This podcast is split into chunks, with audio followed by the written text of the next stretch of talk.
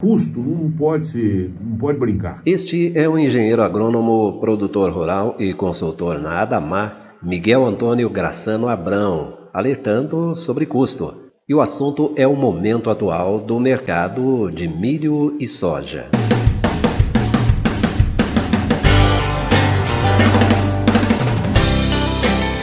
Agrocast.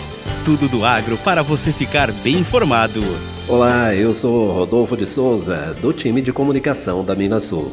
Neste episódio, nós contamos com a colaboração do Christian Queiroz, do setor de barter da Adamar, que fez a ponte para uma conversa com Miguel Abrão sobre o mercado de soja e milho. Nossas boas-vindas ao Miguel. Olá, tudo bem? Eu já estou na região aqui da, na área da Damar há muito tempo. Comecei na Damar em 2001, visitei várias vezes a região com o Bruno aí na, na região de café e estou muito à vontade para falar com vocês. Abrão começou falando do atual momento do mercado de soja. O mercado de soja, nesse momento, ele está passando por uma, por uma, uma expectativa muito grande com relação ao volume da safra americana. Algumas coisas nós já sabemos, que os estoques mundiais são baixos e a safra brasileira sofreu. A safra passada nós tivemos algumas regiões aqui no, no Brasil onde nós tivemos uma, uma queda muito grande na produtividade em função de seca. Essa seca afetou os países, os estados do sul, afetou também o Paraguai e afetou também a Argentina. Então, do ponto de vista de estoques, nós estamos baixos é, nesses países que influenciam na produção mundial.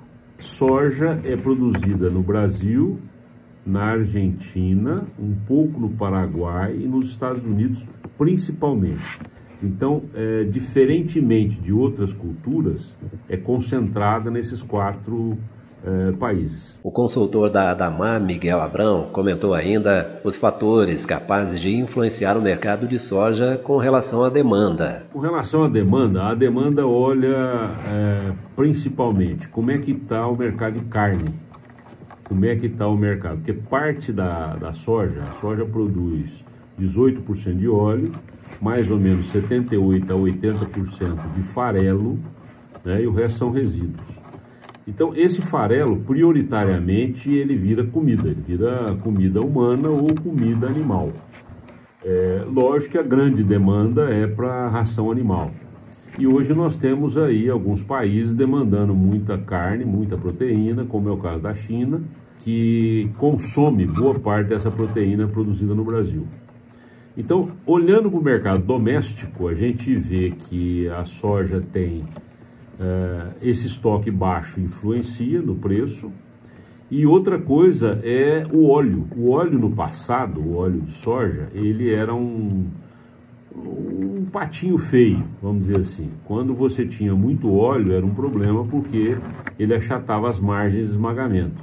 De uns dois ou três anos para cá, com a entrada principalmente do óleo no biodiesel, a gente teve uma demanda crescente de óleo. E depois é, isso ficou muito mais acentuado com a elevação dos preços do petróleo, que saíram da faixa aí de 60, 58, 60 dólares o barril, foram até a 110. Então, essa, essa condição do petróleo ter subido melhorou muito a demanda por óleo de soja para fazer a mistura.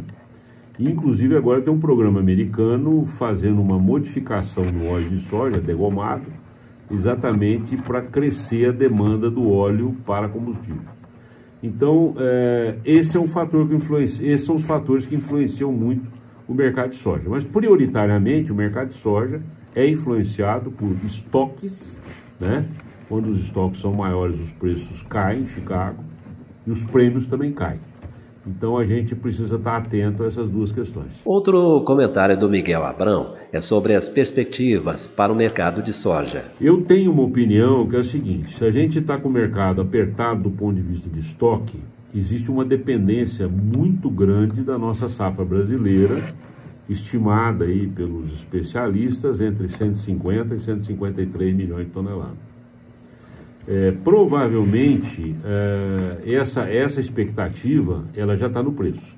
Né? Então, se já está no preço e a gente está vendo soja rodando aí em 14,50 em Chicago, é, para safra nova, para março, maio, é, é sinal que o mercado está ainda firme. Dependendo do que vai acontecer com a safra argentina, que é um volume grande, pode colher mais de 50 milhões de toneladas, a gente pode ter é, Chicago voltando, tá? E aí tem um outro grupo de analistas que olham o clima que dizem que o Brasil pode ter um, um probleminha de seca, de estiagem, entre dezembro e janeiro.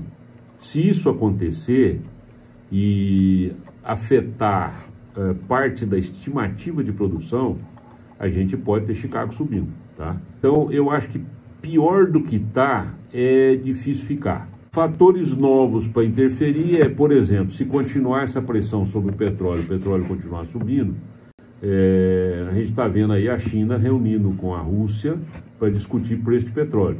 Né? A Rússia ela está vendendo petróleo para a China num preço mais barato.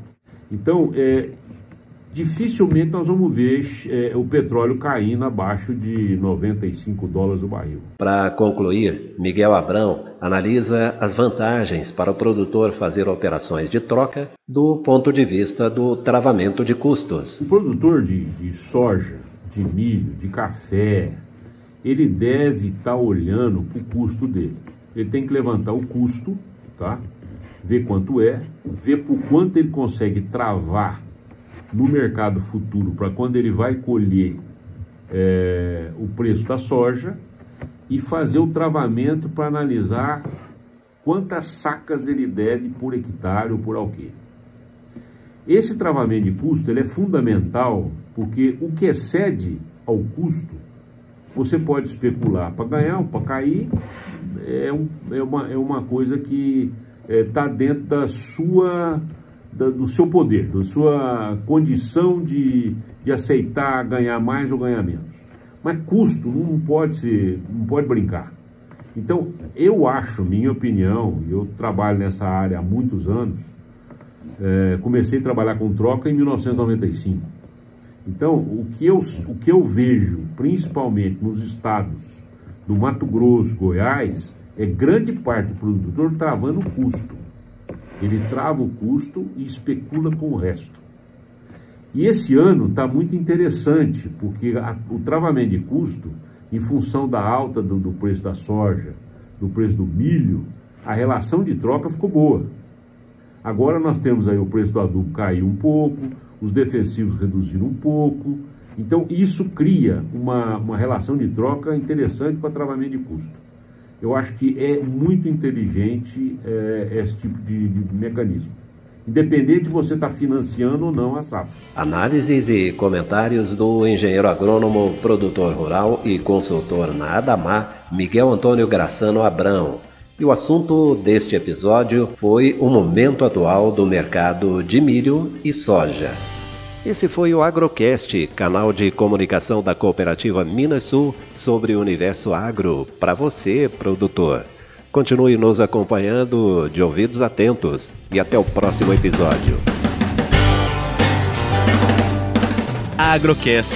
Commodities, economia, sustentabilidade e todos os assuntos relevantes do agro você encontra aqui.